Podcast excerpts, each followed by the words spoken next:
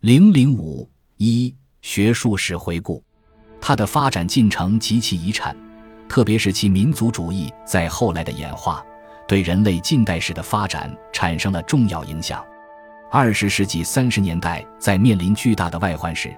我国社会曾经兴起过强大的民族复兴思潮，在它的形成和发展的过程中，也明显的感受到意大利与德意志民族复兴运动的影响存在。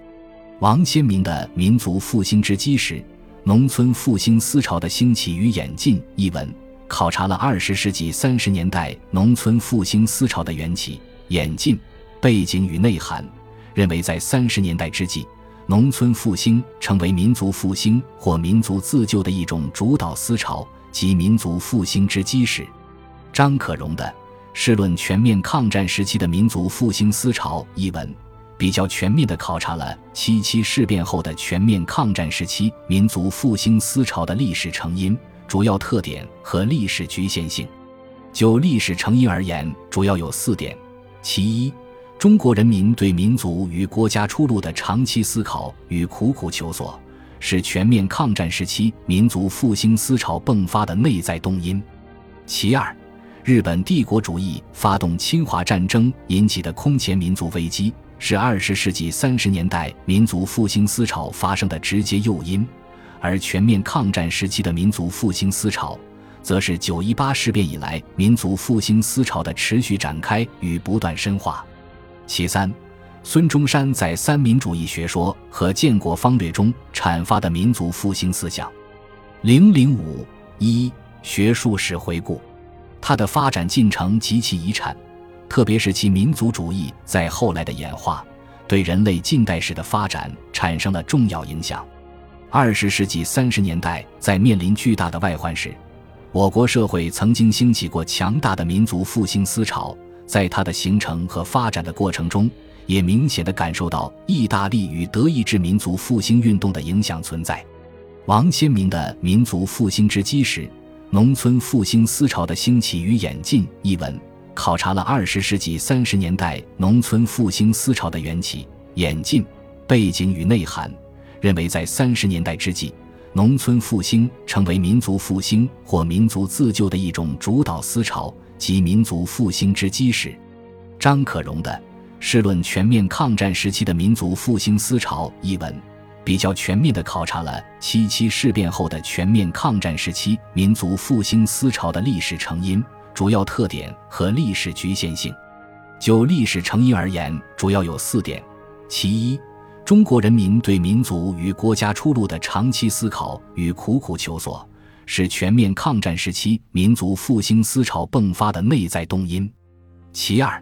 日本帝国主义发动侵华战争引起的空前民族危机，是二十世纪三十年代民族复兴思潮发生的直接诱因。而全面抗战时期的民族复兴思潮，则是九一八事变以来民族复兴思潮的持续展开与不断深化。其三，孙中山在三民主义学说和建国方略中阐发的民族复兴思想。零零五一学术史回顾，它的发展进程及其遗产，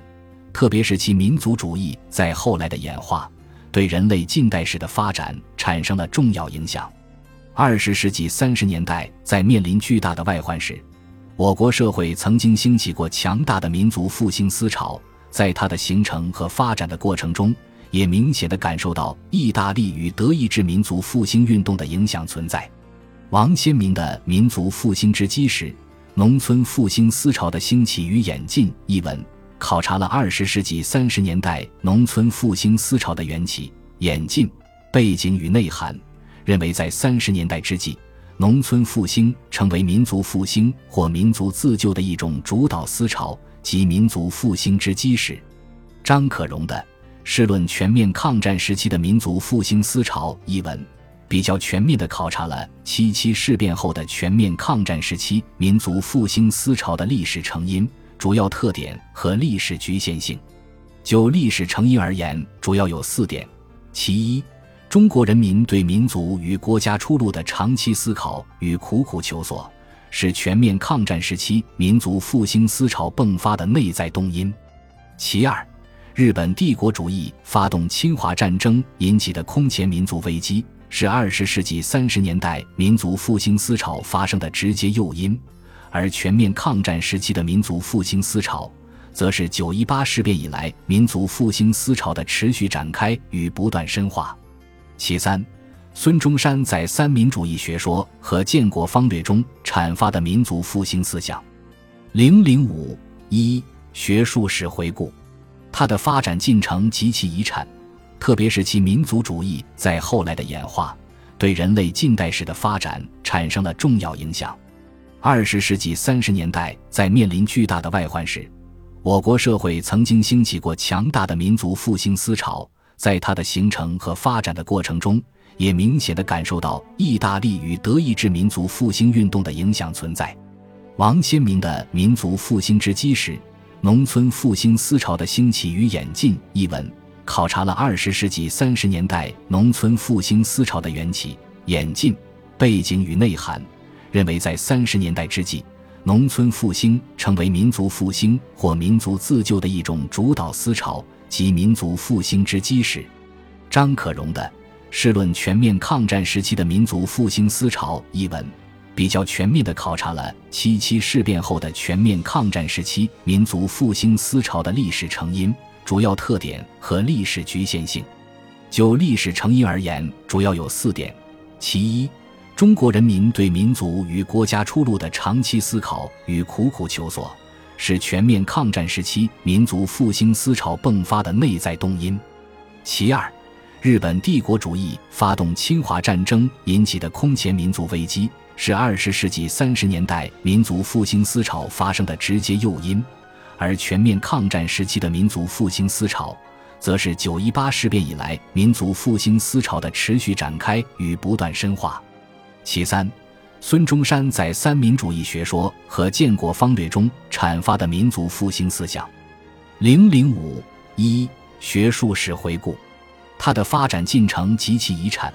特别是其民族主义在后来的演化，对人类近代史的发展产生了重要影响。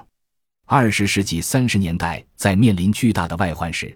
我国社会曾经兴起过强大的民族复兴思潮，在它的形成和发展的过程中，也明显的感受到意大利与德意志民族复兴运动的影响存在。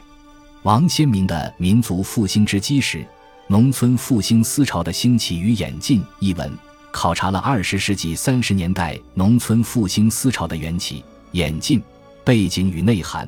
认为在三十年代之际，农村复兴成为民族复兴或民族自救的一种主导思潮及民族复兴之基石。张可荣的《试论全面抗战时期的民族复兴思潮》一文，比较全面地考察了七七事变后的全面抗战时期民族复兴思潮的历史成因。主要特点和历史局限性，就历史成因而言，主要有四点：其一，中国人民对民族与国家出路的长期思考与苦苦求索，是全面抗战时期民族复兴思潮迸发的内在动因；其二，日本帝国主义发动侵华战争引起的空前民族危机，是二十世纪三十年代民族复兴思潮发生的直接诱因。而全面抗战时期的民族复兴思潮，则是九一八事变以来民族复兴思潮的持续展开与不断深化。其三，孙中山在三民主义学说和建国方略中阐发的民族复兴思想。零零五一学术史回顾，它的发展进程及其遗产，特别是其民族主义在后来的演化，对人类近代史的发展产生了重要影响。二十世纪三十年代在面临巨大的外患时，我国社会曾经兴起过强大的民族复兴思潮，在它的形成和发展的过程中，也明显的感受到意大利与德意志民族复兴运动的影响存在。王先民的《民族复兴之基石：农村复兴思潮的兴起与演进》一文，考察了二十世纪三十年代农村复兴思潮的缘起、演进、背景与内涵。认为在三十年代之际，农村复兴成为民族复兴或民族自救的一种主导思潮及民族复兴之基石。张可荣的《试论全面抗战时期的民族复兴思潮》一文，比较全面地考察了七七事变后的全面抗战时期民族复兴思潮的历史成因、主要特点和历史局限性。就历史成因而言，主要有四点：其一，中国人民对民族与国家出路的长期思考与苦苦求索，是全面抗战时期民族复兴思潮迸发的内在动因；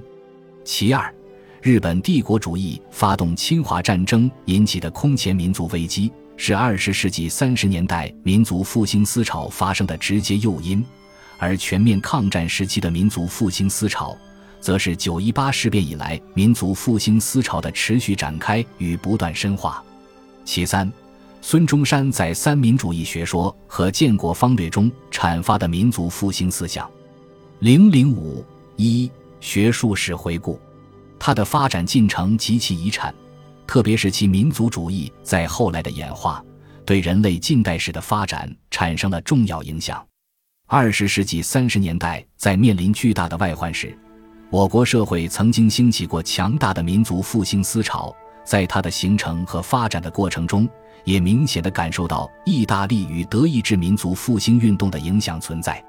王先民的《民族复兴之基石：农村复兴思潮的兴起与演进》一文。考察了二十世纪三十年代农村复兴思潮的缘起、演进、背景与内涵，认为在三十年代之际，农村复兴成为民族复兴或民族自救的一种主导思潮及民族复兴之基石。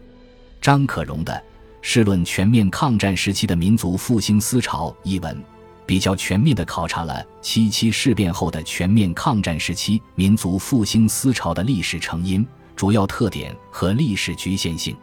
就历史成因而言，主要有四点：其一，中国人民对民族与国家出路的长期思考与苦苦求索，是全面抗战时期民族复兴思潮迸发的内在动因；其二，日本帝国主义发动侵华战争引起的空前民族危机，是二十世纪三十年代民族复兴思潮发生的直接诱因。而全面抗战时期的民族复兴思潮，则是九一八事变以来民族复兴思潮的持续展开与不断深化。其三，孙中山在三民主义学说和建国方略中阐发的民族复兴思想。零零五一学术史回顾，它的发展进程及其遗产，特别是其民族主义在后来的演化，对人类近代史的发展产生了重要影响。二十世纪三十年代在面临巨大的外患时，我国社会曾经兴起过强大的民族复兴思潮，在它的形成和发展的过程中，也明显的感受到意大利与德意志民族复兴运动的影响存在。王先民的《民族复兴之基石：农村复兴思潮的兴起与演进》一文，考察了二十世纪三十年代农村复兴思潮的缘起、演进、背景与内涵。认为，在三十年代之际，农村复兴成为民族复兴或民族自救的一种主导思潮及民族复兴之基石。张可荣的《试论全面抗战时期的民族复兴思潮》一文，比较全面地考察了七七事变后的全面抗战时期民族复兴思潮的历史成因、主要特点和历史局限性。就历史成因而言，主要有四点：其一。中国人民对民族与国家出路的长期思考与苦苦求索，是全面抗战时期民族复兴思潮迸发的内在动因；其二，日本帝国主义发动侵华战争引起的空前民族危机，是二十世纪三十年代民族复兴思潮发生的直接诱因；而全面抗战时期的民族复兴思潮，则是九一八事变以来民族复兴思潮的持续展开与不断深化。其三，孙中山在三民主义学说和建国方略中阐发的民族复兴思想。